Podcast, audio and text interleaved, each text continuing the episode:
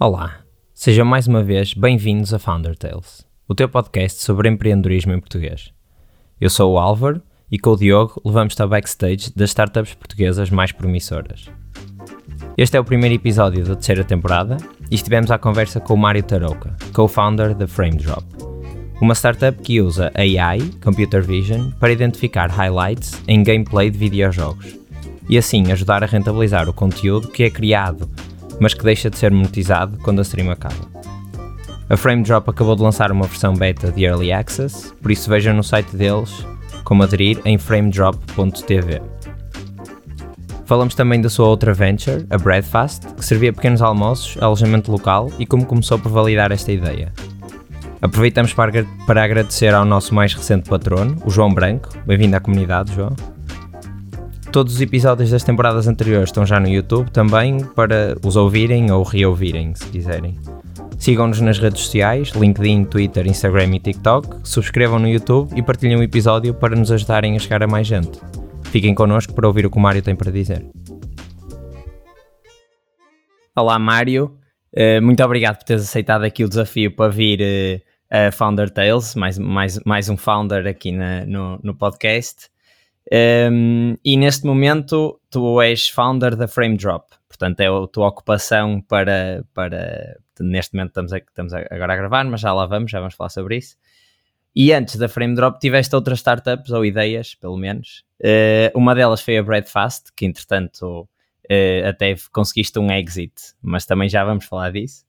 Uh, mas antes da Breadfast tiveste outras ideias e que se calhar algumas uh, não, não correram tão bem como a Breadfast e como esperamos que agora a, a Frame Drop corra.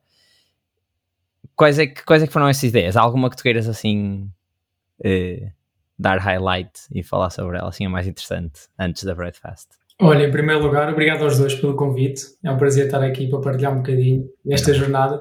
Nada. Um, Se, se, vocês foram ver outras ideias, quiser, se calhar vocês querem fazer highlight ou perguntar-me alguma específica, o que me vem à cabeça é pá, eventualmente um evento que eu criei com um amigo meu que organizei, é um, uma, uma ideia assim que nós, quando tínhamos 17 anos, surgiu de um guardanapo que era o MTN Eventos, não sei se, se é essa que vocês estão a referir, se é, acho que há uma que não está no meu LinkedIn que é eu quando estou na Landing Jobs despeço-me para ir para os Açores, deixo cá tudo, uh, tipo, eu despeço-me, deixo a minha casa, deixo a minha namorada e vou para os Açores uh, e depois a coisa também não corre bem e volto e não tenho nada, inclusive não tinha já casa porque tinha alugado uma quarto a outros amigos, portanto, não sei quando é que vocês querem que eu, que eu falo aqui.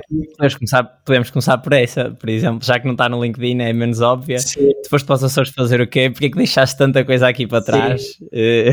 Olha, um, pá, conheci uma pessoa, enquanto estava na Landing Jobs, conheci uma pessoa uh, muito bem. Não, só, só antes, se calhar antes de contar, a Landing Jobs foi o teu primeiro emprego depois de sair da faculdade? Uh, epá, isso é uma boa pergunta. Uh, então temos que ir um passo atrás antes, que é, Ok, então vamos um passo é atrás. essa definição de primeiro emprego. Porque se tu definires como um payroll, tipo um, um recibo de vencimento uhum. e, e, a pagar taxas, né? tipo sal, uh, impostos aí, sim, foi. Mas eu não, não, okay. não vejo essa minha definição. Eu vejo uh, outra antes, uh, ou até podia ser outras antes, mas vamos focar aqui numa que é, eu vivi um ano em Bruxelas, na Bélgica, uhum. e o que é que eu fiz aí? Eu tive a trabalhar numa organização sem fins lucrativos, aos olhos da lei, okay. no, no, caso belga, uhum mas que era uma organização que chamava na altura JAD, que era Umbrella Organization, tipo o, guarda-chuva para as melhores empresas, uh, era a Confederação Europeia das Melhores Empresas um, na Europa, né? E o que é que é uma melhor empresa? É uma organização criada e gerida por estudantes enquanto estão na universidade. Então, eu conheço este uh, conceito e, e apaixono por este conceito quando chego à Universidade de Coimbra, onde eu vou estudar, estive lá a estudar gestão, na faculdade, logo nos primeiros dias, há uma data de apresentações, né? eu conheço este conceito. Eventualmente, passado uns meses, candidato mais melhor empresa. Nós, basicamente, éramos uma, uma não sei se conhecem o conceito de melhor empresa, éramos uma... Sim, sim, sim. Não, nós estudamos na FEUP e uma, acho que há lá uma ah, que é Junifeup. Ah, é. Um, e então, pronto, há várias áreas, há de engenharia, há de, de uhum. gestão, no meu caso. Um, bem, nós, no nosso caso, vendíamos serviços pronto, a várias empresas uh, em Coimbra e, e até noutros pontos a nível do país e ele depois acaba por ser presidente também por uma data de uh, situações que não davam para acontecer, acabo por ser presidente, tipo, com 21 anos, a gerir ali, a liderar um grupo de 40 pessoas em que estávamos a vender serviço, tínhamos uma responsabilidade uh, perante os nossos clientes, né? de notar que nós não éramos remunerados aí, mas eu, eu investi muito uhum. mais tempo e passei muitas mais noites e dias na nossa, no nosso escritório do que na própria faculdade, apesar de escritório ser na faculdade, mas de ir às aulas. Um, e passava lá os verões também. Pronto, e eu depois uh, apaixonei por este conceito e a seguir, um, por causa disto, por causa de ser presidente no meu último ano de licenciatura, eu não pude fazer Erasmus. E era uma coisa que eu sempre queria, uh, viver fora. Uh, e nunca tive essa oportunidade. E então uh, pá, surgiu aqui, a, a data altura, eu vou a este evento europeu em Bruxelas, que juntavam tipo 200, 300, na altura 200, 300 juniores empresários um, uh, na primavera e depois começam tipo, a perguntar assim: pá, mas o que é que tu vais fazer a seguir? Estava no meu último ano, o que é que vais fazer a seguir? Já sabes, não sabes? Pá, não queria mestrado porque achava que ia ser um bocadinho mais do mesmo. De certeza na minha faculdade não ia ser, porque eu queria conhecer pessoas novas, conhecer tipo, experiências uhum. novas. Um, e portanto, olha, surgiu esta oportunidade de me candidatar à Conferência Europeia, né, na AJAD, e, e, assim foi. Foi um processo pá, bastante duro, Aquilo foram para aí dois meses de recrutamento. Olhando hoje para, para o mundo empresarial, tipo dois meses, não é nada, mas tipo, que a altura era super intenso, foram para aí dois, três meses, porque nós primeiro temos que passar uma data de assessment uh, interviews. Tipo, cada interview é, vocês também, é uma entrevista de duas horas, então tipo três, quatro pessoas em cima de ti. Uh, na altura em inglês, eu pá, falava inglês, mas nada como hoje, portanto custou imenso. Um, mas, mas depois, passado isso, tínhamos um assessment center que eram 3, 4 dias em Bruxelas, em que era, o objetivo era te levar ao limite, pá, traziam todos os candidatos, um, em que tu no primeiro dia ainda conseguias um, transparecer algumas coisas, mas tipo ter alguma máscara, e depois uh, nós dormíamos tipo duas, três horas por dia, estávamos sempre em quase missões, em objetivos, em desafios ali dentro e fora da, da sede. Portanto, ao segundo, terceiro dia tu já estavas completamente destruído, cansado, não havia filtro, né? E era aí que realmente, e esse era o objetivo, era aí que realmente tipo, as pessoas começavam a mostrar. Um, pronto, olha, formámos uma equipa, candidatámos. Um, outra história aqui engraçada também, hoje olho para trás com algum entusiasmo, pá, com alguma piada, mas na altura costumo, a decisão que foi um, em, em Coimbra, portanto o ponto alto da vida académica de Coimbra é o cortejo na Cama das Fitas. É? Portanto, nós andamos tipo ali dois anos ou mais a trabalhar, tipo no carro, a angariar dinheiro, a fazer uma data de festas, tipo, preparar aquilo tudo, é tipo é o ponto alto, o clímax, né? E este recrutamento, ou melhor, este, o, o, fim de semana em que eu ia candidatar, em que eu ia apresentar-me a todos os, os países na, em Bruxelas, um, foi em França, ou melhor, todas as confederações, para sermos votados, calhou no mesmo fim de semana do cortejo. Então eu tive que tomar esta decisão. Eu vou faltar ao cortejo, que é tipo o ponto máximo, e tento ir à, à França, Biarritz no caso, e, e, a ser votado por todos os países, um, ou pá, não, não, não largo essa oportunidade e vou aqui que é um conforto e que é o que eu sempre quis nos últimos anos. E eu decidi, yeah, decidi ir a Biarritz e fui de comboio até lá. Uh, foram tipo várias horas até, até São Sebastião e depois já não sei como é que foi São Sebastião e Biarritz. Pá, fui, um fim de semana brutal, uh, um evento de mil pessoas, eu estava tipo brutal, um êxtase. Chega ao domingo na votação, estamos tipo ali a apresentar-nos, a levar com imensas perguntas. Chega ao domingo na votação, pá, não, não, não passámos. Não, um, ah, Portanto, Oi. não fomos votados e, portanto, não havia direção para o mandato seguinte. Uh, por várias razões, não interessam agora aqui. Pronto. E eu já tinha viagem comprada para ir para Bruxelas porque ia haver um grande evento que é o European Business Summit e quase que para apresentar-me como tipo o income, uh, porque eu ia ser Public Affairs, portanto, relações uhum. públicas, fazia todo uhum. sentido. Pronto. Então fui para lá, mas não fui apresentado em nada porque não estava eleito, não, é? não era o income. Então, uh, depois deram-nos um mês, depois dessa votação, para nós reorganizarmos a equipa. Houve pessoas que saíram, pessoas que, que entraram novas e depois fomos votados já virtualmente. Pá, e fui aceito e foi um dos melhores anos da minha vida, tipo, onde eu uh, mais aprendi. Pá, para, vocês terem uma ideia, isso foram 12, 13 meses aí em que eu mudei para Bruxelas, né? Eu vivia numa casa com uma romena e outro romeno, portanto, dois romenos, uma alemã, éramos a nossa direção. Depois tínhamos project managers de, pá, de Espanha, de Itália, da Alemanha, uh, de vários países, da Polónia. E, e, nós vivíamos e trabalhávamos na mesma casa. E eu, nesse ano, uhum. o, eu tinha três departamentos comigo, era Public Affairs, uh, portanto, era o contacto, ponto de contacto com o Parlamento Europeu e a Comissão, uh, isto com, com 21, 22 anos, né? se contextualizar na altura, eu reunia com pessoas que tinham idade para ser meus pais, meus avós, que no final da reunião diziam, ah, quem me dera que os meus netos, os meus filhos tivessem passado essa experiência, e para mim foi tipo, Uh, brutal, porque eu, eu senti sempre par a par que eles me respeitavam imenso na relação e aprendi imenso. Pá, eu, eu tive mais de 100 gols esse ano. Ah, é, pronto, era isso, era, ia perguntar como é que saltaste depois daí então para o resto das tuas. Sim, olha, um, eu na altura eu sabia que apesar de ter sido brutal a experiência, eu sabia que não queria ficar em Bruxelas porque, por causa do clima, pá, não havia sol, simplesmente eu adoro okay. sol, então disse, ok, se eu voltar para Portugal, eu quero continuar a trabalhar em inglês e para o mercado europeu, se eu voltar para Portugal, quero viver em Lisboa, nunca tinha vivido, uh, e, é, e é curioso que antes de sair de Portugal não queria viver em Lisboa, uh, quando volto começo a olhar para Lisboa de outra forma, pá, bom tempo, boa, boas pessoas, comida, transportes, etc. Então, um, há, há, uma certa altura que eu venho cá num desses eventos da JAB, durante o ano, e começo a falar com algumas pessoas. Uma delas foi o Mário Moraes, da Climber. Uh, na altura, voltei com ela à fábrica de startups, ainda era no centro de Lisboa. Pá, tomámos um café, e entre outras pessoas que eu estava a falar, basicamente, olha, apresentem-me aí a pessoas. E ele disse, olha, aqui uma empresa, tipo Jobbox, uh, na altura, passou a Learning Jobs, acho que ias falar com eles. Um, pá, a coisa dá-se, eu candidato-me e curioso, curiosidade, a pessoa que me vai entrevistar era o Bento, David Bento, que tinha sido também tinha feito parte do movimento Junior Empresa. Portanto, a nossa primeira assessment de entrevista foi tipo a falarmos sobre o movimento ah, pá, e foi, foi muito fixe, clicámos logo ali e, e foi engraçado, hoje em dia é comum tu, isto é em 2015, né? passa em 2015 para contextualizar, portanto há sete anos atrás, okay. eu fui contratado remotamente, uh, fiz todo o processo remotamente enquanto estava em Bruxelas, eu venho cá, assino o contrato e, e foi assim que aconteceu. Yeah. Top. Muito e depois fixe. estiveste quanto tempo na, na Landing Jobs? Olha, não chegou um ano, uh, tive, tive ali, fui a primeira pessoa contratada para fazer vendas full time, um, tive ali um bocadinho a tentar montar a equipa de vendas, um, percebi com essas e já outras experiências que vendas não é a minha cena, tipo, uh, e hoje humildemente tipo, consigo assumir, um, pá, acho que sou, sou minimamente, faço minimamente vendas, tranquilo, um, mas, mas não é tipo a minha paixão, nem é, é, é a minha cena. Uh, na verdade, se tivesse que fazer alguma coisa em vendas, era mais montar os processos e estar mais na parte de trás e otimizar uh, todas as interações. Depois, eu estou aí um bocadinho menos de um ano, depois saio, lá está, para tentar criar aquela empresa.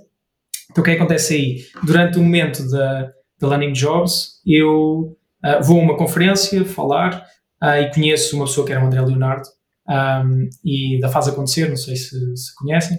Uh, pá, nós tentamos, Sim. começamos a falar, a relação vai crescendo, tipo, estamos ali dois, três meses e, e depois eu decido, uh, pá, ele estava a aumentar o projeto dele e, e eu decido despedir-me e juntar-me a ele e quase ser ali a co-founder dele. Largo tudo, como eu disse, tipo, largo a casa, largo a minha namorada, o trabalho, vou para os Açores, estou lá um mês a viver na terceira foram tempos brutais, by the way, a terceira é, é, excelente, mas depois, quando nós chegamos lá, começamos a trabalhar e a pôr as coisas preto no branco e percebemos que não estamos alinhados. Percebemos que, uh, e as nossas visões e a forma como queríamos fazer as coisas estavam alinhadas. Então essa é uma mensagem, pá, é uma aprendizagem brutal que eu tive, da pior maneira, foi, se calhar, parece tão simples que é, tipo, se calhar vale a pena pôr preto no branco e, e as pessoas falarem abertamente quando estão a entrar as duas, assim, full time no projeto, né? Isso foi importante, mais para a frente, quando acontece na frame drop e depois peguei nessas lições e acho que tentei fazer esse assessment. Yeah. Mas o que, é, o que é que era o, o projeto? Sim. Portanto, foste para os Açores fazer o quê? É assim muito simples. Fui para os Açores porque o André tinha lá casa, porque quando era de lá e, e pareceu na altura era verão, tipo foi mês de julho, agosto e pareceu um bom tempo, pá, porque não? É a altura também das festas lá, bora. Uh, mas o que é que acontece? Uh, o André, pronto, lançou um livro que é Faz Acontecer, que é Viagem à Volta do Mundo durante um ano. Depois, a partir disso, ele cria uma data de palestras e outros materiais. E, na altura, um, eu junto-me a ele para tentar, tipo, alavancar isso, para tentarmos fazer outros projetos e outras coisas. Um, pronto, e a forma, depois, como aquilo se ia desenvolver e como ele achava e eu, a coisa não estava alinhada.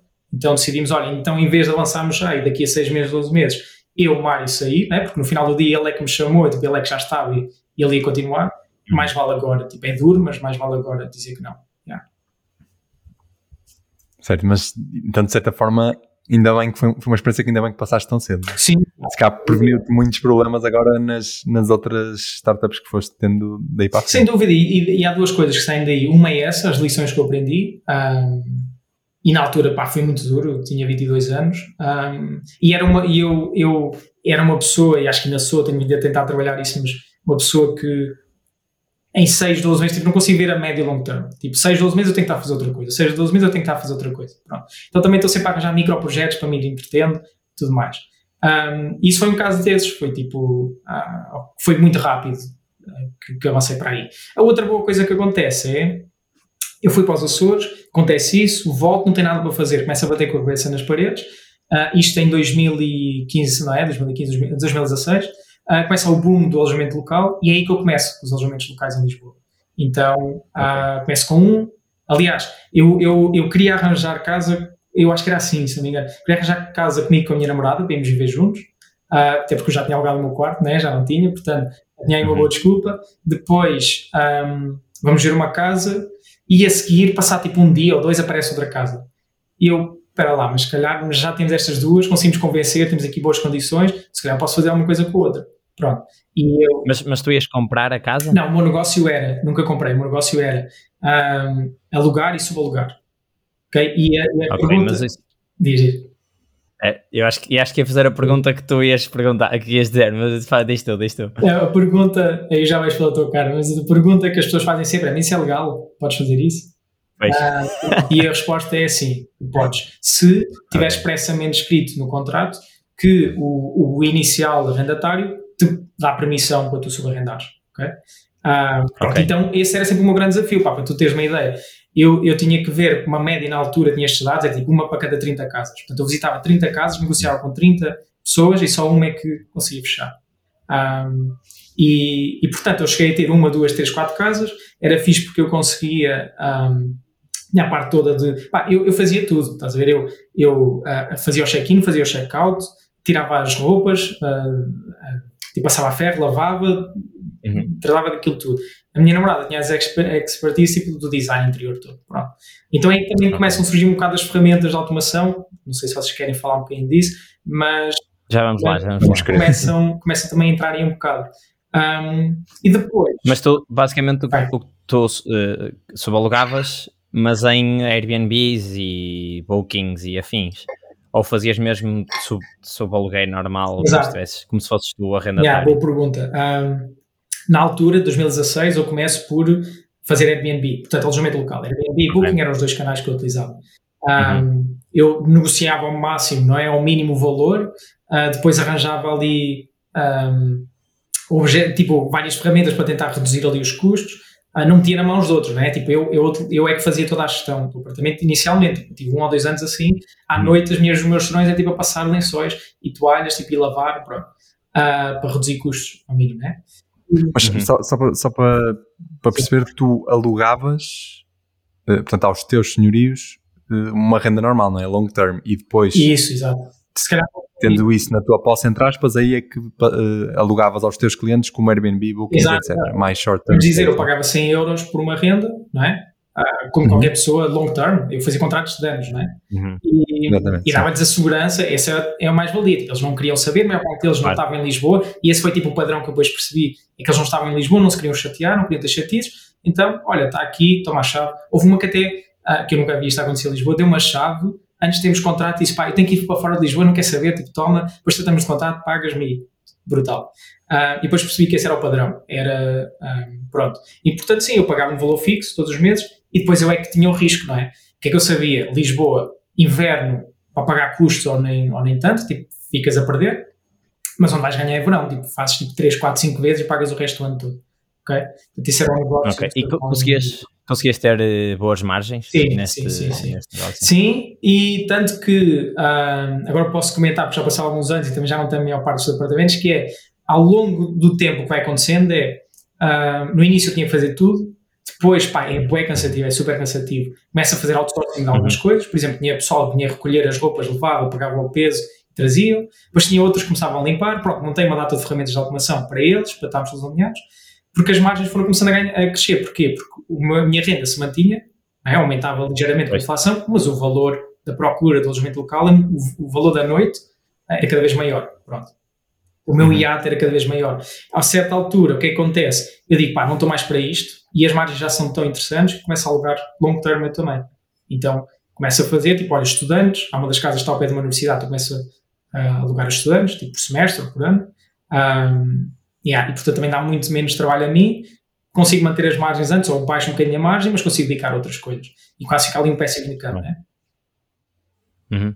Ok, e, e, é daqui que nasce então a tua, o teu primeiro sucesso empreendedor, entre aspas, Pois, esse sucesso, esse sucesso é questionável, já podemos falar um bocadinho e comentar, uh, mas é sempre, depende da definição de sucesso de cada um, né? mas, mas sim é daí que surge, porquê? Porque os meus clientes, os turistas, uh, pediam-me, se eu não podia entregar pequeno almoço, não havia uma solução, então eu começo a tentar fazer uh, parcerias com pequenas padarias e parcerias à volta, em que, sei lá, eles vão lá e recebem um café de borda se fizerem qualquer coisa, ou têm um desconto, pronto, se vierem por mim, okay. pronto. Não era tanta comissão que eu ia ganhar, não era isso, era tipo dar-lhes uma boa experiência e recomendar. Uhum. Só que depois eu tinha um, uma casa em cada bairro, literalmente, tipo, estavam completamente espalhados por Lisboa, Uh, então tinha que ter essas parcerias. Eu andei à procura na altura de algumas empresas que já entregassem, entregassem serviço pá, por algumas razões. Eu não, não gostava, não me identificava com elas. Então decidi, olha, um, ah, eu nesta altura já tinha passado por outra empresa, tive pá, 6 a 7, 8 meses. Enquanto estava a fazer isto, eu tive noutra empresa a fazer um bocado de marketing, empresa espanhola.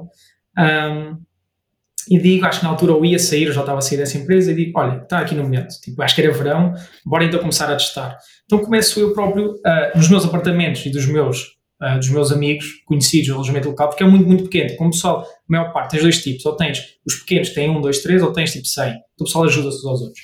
Então eu começo uhum. por mim próprio, novamente, tipo, a pegar nas coisas e ir ao supermercado, comprar produtos e vou e, e entrego diretamente aos turistas.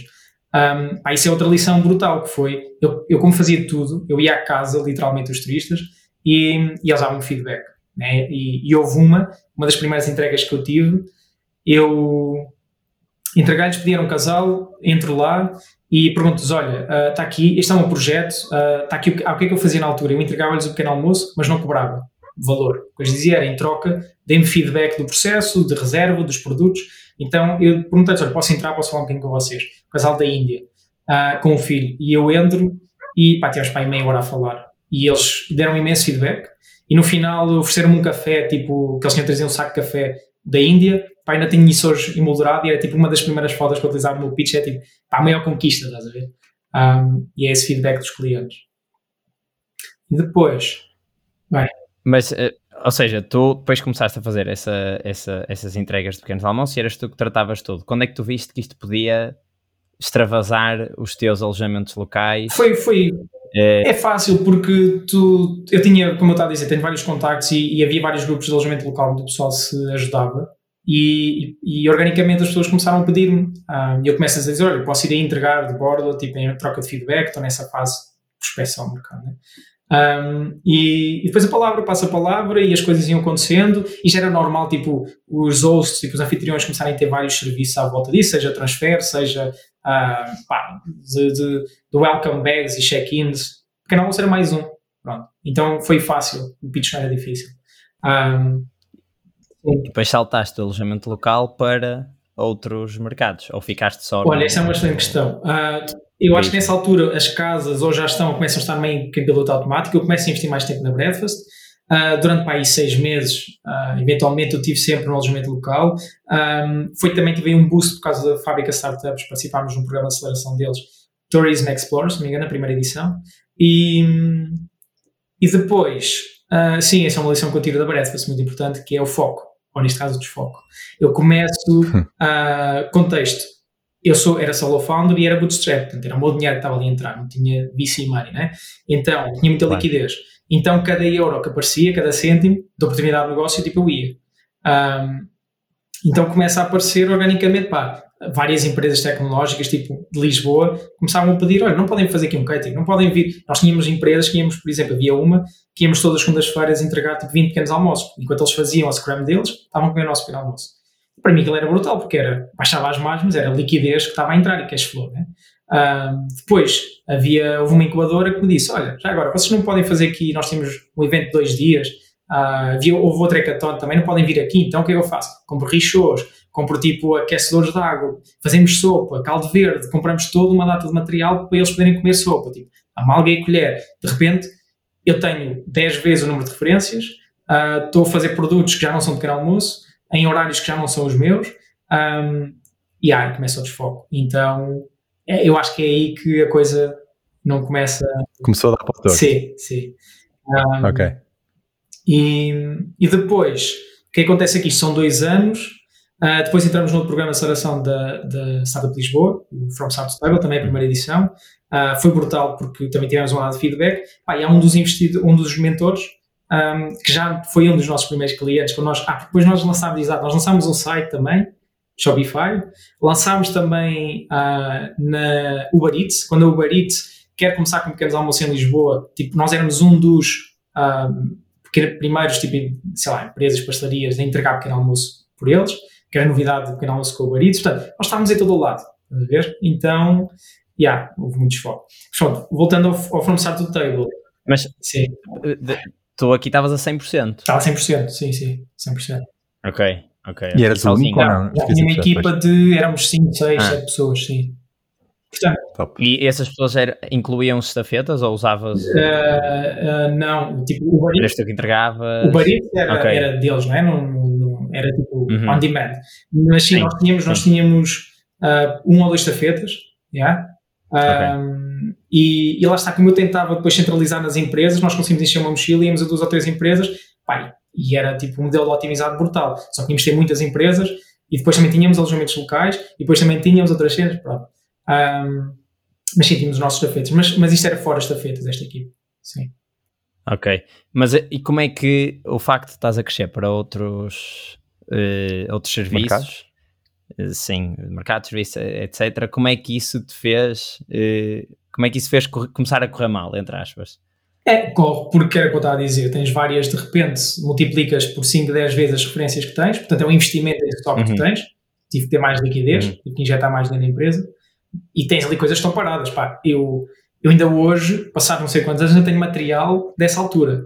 Ah, e depois foi, olha, outra lição que eu aprendi era: ahm, eu gosto muito de, de margens e de economias de escala. Então eu achava, ok, pá, se isto está a bater, se, se eu multiplicar isto para os próximos seis meses, então mais vale comprar agora de antemão seis vezes o material, consigo um desconto de 30 ou 40%, isto vai ser brutal. Pronto, não. Portanto, esse é um dos conselhos, é, se calhar no início mais vale pagar um bocadinho mais por unidade, mas se calhar não investes e não empatas tanto dinheiro ali em stock. Ah, Pois, manter, manter a flexibilidade Yeah, de. Yeah. Depois, depois Ok. os horários, ah, tu tinhas, lá está, alojamentos locais que eram tipo 7, 8 da manhã, empresas já eram 9, 10 da manhã, portanto de repente já tinhas de pagar mais uma ou duas horas de estafetas, ah, e havia ali um bocado no meio, e, e o Eats já era mais ao fim de semana, ah, e que tinhas, ok, os estafetas não são teus, tudo bem, mas tinhas de ter o pessoal na cozinha, então de repente eu tinha um negócio, trabalhávamos todos os dias da semana, ah, portanto de segunda a domingo, e entrávamos tipo às 3, 4 da manhã, estávamos sempre a rodar entre a equipa, incluindo eu, porque tinham que ser feitas coisas tipo como uma padaria. Nós tínhamos que fazer o pão, o pão era feito no dia, croissant, sumo de laranja era espremido no dia, tínhamos que preparar o muesli, tipo, as coisas todas, já, porque nós, para alojamentos locais, aquilo ia tudo em, em unidades, portanto tínhamos que preparar e separar aquilo tudo, era Uhum. mais o assembling que, que demorava mais tempo, né? Ah, isso era tudo feito no dia, portanto, de repente são várias horas antes. Ah, yeah. Muito fixe. Isso é, por acaso é muito parecido, não sei se, se tiveste a oportunidade de ouvir. ehm, há um negócio que nós, que nós, fala, nós Hum. falamos com a Inês Góis, da Detoxina Box, eh, e ela fazia uma coisa parecida, mas era para lanches e etc. E tinha um conceito que era só comida mais saudável e funcional, etc. Mas é muito semelhante que ela também começou assim. eh, ela é que fazia tudo, portanto, ela é que cortava a fruta, montava os, os copinhos Yeah. para fazer os batidos, etc. Pois, depois ela, te- eh, ela teve o mesmo problema que tu, que foi escalar e, e explodir de forma Yeah. sustentável sem. Pois. E, Sem- acabou, e acabou até para, por virar para, para, para as empresas. Sim, exatamente. Yeah. Exato, exato. Mas então, Mas voltando aqui à história, estavas a falar do eh, From Start to Table, Sim. foi onde foi o segundo programa de aceleração que fizeste Sim. com a Breadfast. Que essa é outra, fica outra também. ah, e agora tu estavas a falar, eu lembrei-me do, do episódio do Anthony Douglas, né, que ele fala, vocês perguntam qualquer coisa como Ok. então e os programas de aceleração, como é que estão? E ele, pá, para mim esquece isso, já não estou lá. E eu ahm, ainda gosto, ainda, ainda eu, pá, não sei, não sei se me revi um bocadinho, mas acho que estou a entrar um bocado nessa fase que é. ahm, é, é super importante a, a comunidade, tipo, ainda por cima em early stage é muito fixe, mas são muitas horas investidas. Estás a ver? Eu, eu durante tanto Claro. Fábrica Startups como o From Start to Table, e From Start to Table ainda mais porque era todos os dias da semana, quase todos os dias da semana que nós tínhamos que lá estar, ah, é muito intensivo. Estás a ver? E tu ganhas imenso valor, mas há coisas que ficam um bocado de lado, né? Uh, e depois para quê? Para aquele prémio monetário, que só uma ou duas é que vão ganhar. Por acaso nós ganhamos algum valor, uhum. tipo, mas um, e ganhamos incubação, há outras coisas, mas mas yeah, uh, pode ser um bocadinho enquadrar naquilo que eu estava a dizer do desfoco. Um, uhum. E mas pronto, mas eu acho que voltava a fazer tudo igual outra vez, uh, porque aprendi imenso. Mas yeah. foi aí, nesse programa, que conheceste o Rui? Sim, foi aí que conheço o Rui. Um, ele já tinha lá estado aprovado, tinha sido nosso cliente. O Rui era um dos mentores. Começamos a falar algumas vezes. Pá, e a certa altura, acho que já depois do programa, ele diz: Acho que devias conhecer o meu co-founder, o Orlando. E okay. sim, eu vou lá ao escritório deles. Um, ou dois ou três dias antes, ou uma semana antes, acontece um episódio muito importante que depois leva a eu ir para a Tasty. Um, e, e, sim, e, pá, a cena com, com, o Orlando foi brutal porque nós clicámos logo ali, nós íamos falar de meia hora e acabámos de falar, não sei, uma hora, uma hora e meia. Uh, tínhamos muitos pontos, uhum. muitos pontos em comuns. Pá, foi super aberto, eles disseram como faziam as coisas, como eu fazia, havia muitas sinergias. Um, pronto, e no final da conversa, uh, eu acho que uh, vai, vai, força, ias perguntar aí. Eu ia perguntar, a e-tasty na altura, eh, não sei há quanto tempo é que existia, mas já era uma certa forma competição para, para a tua, apesar de o foco deles não ser os uhum. pequenos almoços, não é? ser mais as refeições, uh, tu, pelo que disseste, e também começaste depois, se calhar, a tocar nesse, nessas refeições, etc., acabava por ser uma competição, mesmo que não sendo direita, era fácil ou tu viraste para os almoços, ou ele viraste para, para os pequenos almoços, e mesmo assim foi uh, super tranquilo vocês partilharem esses, esses insights? Não, olha, hum, eu, eu aí discordo, não éramos, não éramos parecidos, até pela própria mística okay. de cada um dos seus, hum, não éramos parecidos, mas havia muitas sinergias, sim. Nós chegámos a falar em okay. partilha de drivers, em partilha lá, de mochilas, de, de clientes, a tentar uh, vender uns aos outros os serviços dos outros, portanto, isso é que também fomos assim falar um bocadinho. Mas sim, olha, eu posso dizer, não toquei aqui, mas eu falei com alguns dos meus concorrentes na Breakfast de forma completamente aberta. Eu ia tomar uhum. cafés com eles um, e alguns ficavam tipo, mas o que é que tu queres falar? Né? E concorrentes de alojamento local só, por ido. Um, okay. E depois até levou também uma aquisição, se quiserem, de outra marca, que era a Telenor, uh, que nós compramos. Mas isso foste. Ah, foram vocês que compraram? Nós comprámos a marca deles, sim. sim. Ok. okay. Isso é engraçado, porque tu na mesma empresa passaste pelos dois lados. Pelos dois processos. Sim, sim. Um, de comprar e ser comprado. Sim, e portanto, eu acho que até um, é a primeira vez que vou falar publicamente disto, mas agora que há um distanciamento aqui, posso falar um bocadinho da opinião exclusivo, que é um, pá, já ouvi algumas pessoas que eu respeito da comunidade que dizem pá, um bocado cuidado com as aquisições que acontecem aí. Pronto, e agora eu vou falar um bocadinho do meu caso e, e contra mim, que é uh, o que é que tu defines por uma aquisição? É uma empresa legal não é uma entidade legal que é adquirida por outra e entra no capital social, tipo, se assim for, isso não foi o que aconteceu connosco, né? E a maior parte das aquisições, vocês dizem que vem uma foi comprada pela outra, um, ah, não é isso que acontece. Um, são os ativos, não é? Avalia-se os ativos, os vários ativos, a carteira de clientes, o stock, o know-how, uhum. os processos, as pessoas, né? E, e, e compram-se parte ou tudo. E portanto foi um bocadinho isso que aconteceu com, connosco, entre a, a ITC e a Breakfast, em que eles, depois destas conversas, disseram, pá, Mário, no final do dia nós queremos muito que tu venhas para aqui. Uh, como é que vamos acontecer isso? Como é que vamos fazer isso acontecer? Eles estavam numa altura em que, isto em 2019, tinham dois, três anos e Tasty, um, tinham cinco pessoas, estavam, já tinham provado e o modelo já era financeiramente uh, sustentável em Lisboa e, portanto, o próximo passo era provar, ok, fora do país, noutro, noutro ecossistema que não é o nosso, não, tipo, fora da nossa zona de conforto, conseguimos replicar isto. Um, e pronto, foi um bocado esse desafio que nós vimos ali.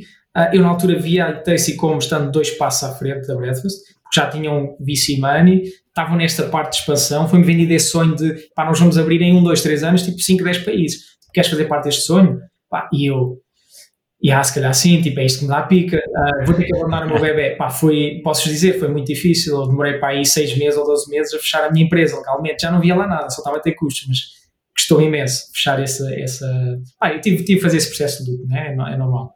Uhum. Um, mas depois sim, junto-nos, junto a Tasty, um, e, e, na altura ainda tínhamos, pensámos em que era possível uh, fazermos também os pequenos almoços, depois não, não conseguimos, ou tentámos algumas experiências, não, não, não resultou muito bem, mas pá, foi uma experiência brutal, porque efetivamente eu cresci imenso, nós passámos uma equipa de 5 pessoas, quando eu entro para mais de 40 pessoas, uh, levantámos aí a ronda de investimento, fomos para Madrid, fomos para o Porto, abrimos jantares, abrimos fim de semana, pá, uh, e eu cresci imenso lá dentro. Um, Tu, tu Sim, foste falar. Tasty? É, é, vai, Diogo. Vai. Íamos dizer não, uma coisa, era. Acho que sim. Dizer, por falar em crescimento, o teu cargo lá era Head of Growth, certo? Uhum. Tu entraste diretamente como Head of Growth? Ou... Não, eu entro, okay. eu entro como, acho que uh, Sales, sales Manager em Lisboa, se não me engano, mas que é tipo um, dois, três meses. Como eu vos disse, pá, Sales não era a minha cena, rapidamente uh, nós chegámos ali e falei com eles os dois e disse, pá, não está a dar para nenhum lado, vamos mudar aqui. Mas eu gosto disto e quero, bora lá. Então depois eu mudo para, e criamos a equipa de Business Operations.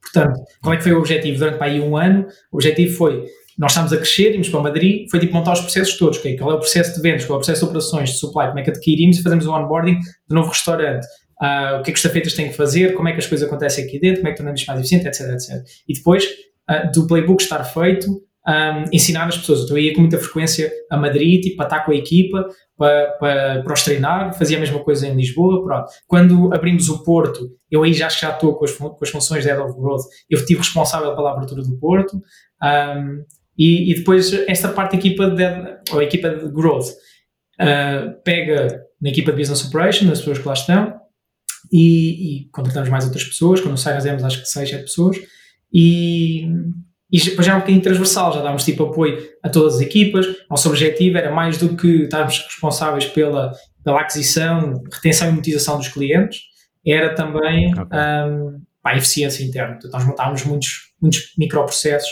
com muitas ferramentas uh, internamente. Sim. Ok. Essas ferramentas, agora se calhar vou passar então para, para, outra, para outra parte Sim. que até já tinhas tocado há bocadinho, que era, tu tens um curso uh, de uhum. ferramentas no code. Sim. Né? Cara, isso, isso, está assim, isso está assim ficar a parecer que o Mário tirou um curso de ferramentas no code. Não, não, não tu tens, uh, o Mário é, criou um curso, portanto, dá, é lecturer Sim. de um curso de ferramentas no code, uh, que podem ver depois, acho que é mrautomation.com. .me, sim. .me, ok, afinal, não é .com. Um, e essas ferramentas ajudaram pelo que tu foste dizendo, e sempre que, sempre que referiste isso, eu por acaso lembrei-me, que era todos os processos, desde a breakfast até depois suponho que na, mesmo dentro da Tasty, esses processos, foi aí que tu começaste a contactar com essas ferramentas, certo? Sim. Ou seja, como é que, como é que elas te ajudaram a, a, a, a, portanto, a fazer o teu trabalho de uma maneira mais, mais eficiente? Olha, dou-te, dou posso dar imensos exemplos, vou dar aqui um ou outro. Um, ok. Eu, eu começo com o primeiro no-code, eu diria, tipo, é o Excel. Excel mesmo da Microsoft, depois encontro o Google Sheets okay. já, tipo, há 10 anos atrás, ou algo assim. Um, e depois, quando eu começo com o Breakfast, aí já com os alojamentos locais, como eu vos disse, eu fazia algumas automações para, tipo, os meus providers, que não eram nada técnicos, tipo, uh, da limpeza e da lavandaria, tipo, e, pá, não queria estar sempre a trocar mensagens com eles no WhatsApp, então criei umas spreadsheets, disse-lhe, olha, é assim que tem que fazer, meti lá uns pãezinhos, okay. pá. Um, mas o, o, grande exemplo que eu diria aqui é com o Breakfast. Nós éramos uma empresa, diz-se de comida, mas tecnológica, uma food tech, tínhamos um site, vendíamos no Uber Eats, tínhamos, estávamos integrados com algumas empresas de alojamento local, vendíamos para empresas, e isto tudo uh, online, sem um único developer. Naquela equipa de 5 ou 6 pessoas que eu vos disse, não tínhamos um developer. Uh, tive um amigo que me ajudou tipo, a montar ali um scriptzinho uh, numas horas vagas, mas tipo, tudo o resto foi Zapier, Shopify, spreadsheets um, e outros da vida, na altura. A Rose, uhum. é aí que eu, que eu conheço em 2018 uhum. a Rose, na altura 1010. Um, e, e começo, e depois quando vou para, para a Itace, e o pessoal da Itace também já conhecia a Rose, então olha, mais uma oportunidade para, para utilizar. Na altura, a Rose era tão lenta, tão baixa performance, e eu estou ok a dizer isto, porque hoje já estão com uma performance brutal, que eu tinha dois computadores na Itace, tinha um computador para trabalhar e um computador para estar na Rose lugar.